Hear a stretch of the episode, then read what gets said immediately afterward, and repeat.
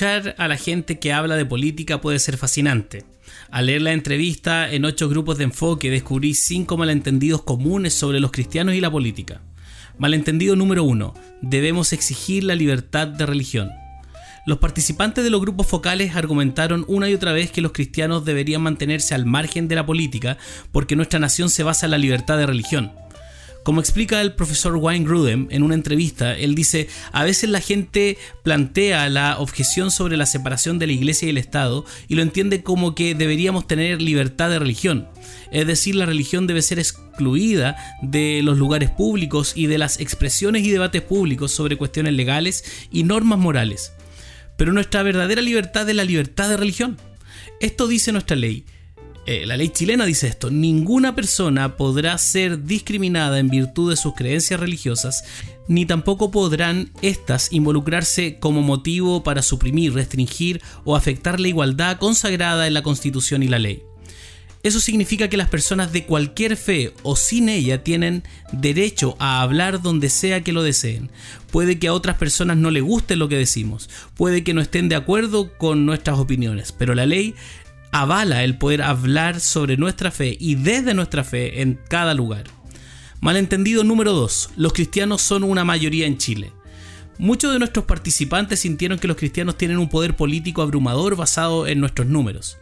Pero como dije antes, hay más personas zurdas, más derechistas que evangélicos en Chile en una época en que la cristiandad anima a las personas a profesar una fe que ni poseen profundamente, que no practican con regularidad, es difícil saber cuántas personas son verdaderos cristianos.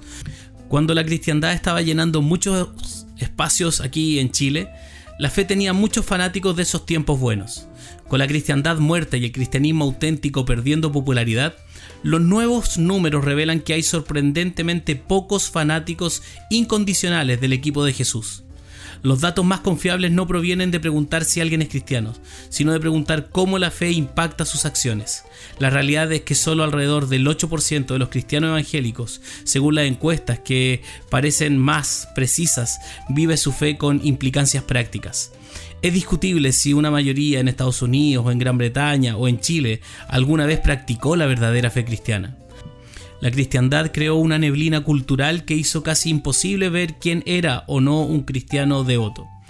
Pero sabemos de manera concluyente que hoy los cristianos son una pequeña minoría. Malentendido 3. El cristianismo es organizado y poderoso. Puedo entender cómo la gente que mira desde fuera puede temer a la iglesia como una fuerza unida que intenta gobernar el mundo. Después de todo, tenemos cientos de miles de puestos de avanzada en las esquinas de todo Chile. En realidad el cristianismo está tan dividido que es difícil reunir a los creyentes para orar, y mucho menos conspirar para dominar el resto de la población.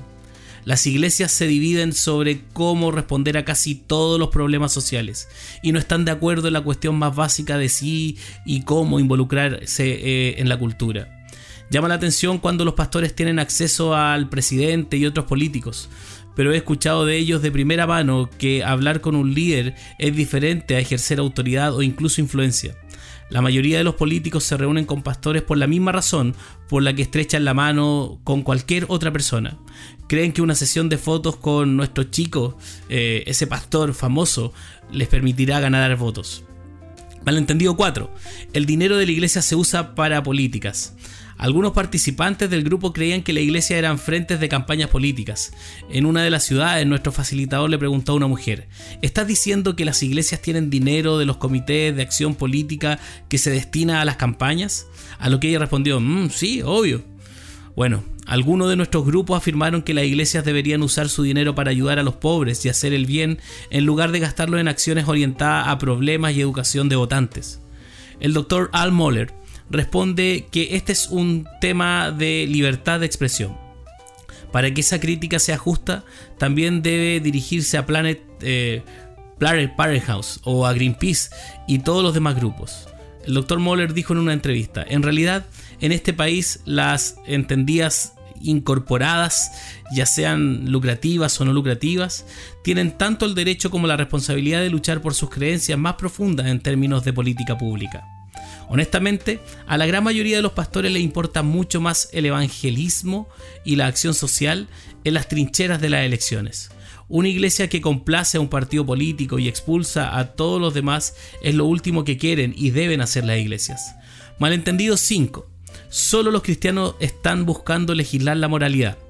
Bueno, las personas en los grupos de discusión se resintieron por lo que vieron como los esfuerzos de los cristianos por imponer su moralidad a los demás. Y algunos incluso temieron que nuestro objetivo sea revivir las leyes contra la sodomía. Pero los no cristianos no son los únicos preocupados por invitar al gobierno a nuestras trincheras. No quiero leyes contra la sodomía, más lo que quiero es leyes contra la fornicación, porque no quiero que el gobierno se involucre en la vida de nadie. No creo que ese sea el papel del gobierno, y menos aún la forma correcta de influir en la gente hacia la causa de Jesús. Pero el hecho más importante que deben reconocer todos los lados de este debate es que toda ley impone siempre la moralidad de alguien. Como explicó el mismo Dr. Moller en una entrevista, la gente asume que los cristianos están tratando de imponer la moralidad cuando otros supuestamente no lo están haciendo. Pero en realidad toda política, toda legislación, toda política pública es una guerra de moralidades rivales. Entonces cada parte de la legislación, derecho ambiental, asignación a los militares, ayuda extranjera, bienestar social, impuestos, leyes de tránsito, toma siempre temas morales. Como dice Moller, no existe una postura moralmente neutral cuando se trata de legislación. Y él continúa diciendo, los cristianos están involucrados sin disculpas en esto por la misma razón que otros con visiones del mundo rivales están involucrados. Basado en nuestras convicciones más profundas, creemos que nuestro enfoque conducirá al mayor florecimiento humano. Tenemos visiones contrapuestas de lo que conducirá a eso, y ese conflicto es lo que vemos en nuestros titulares hoy en día.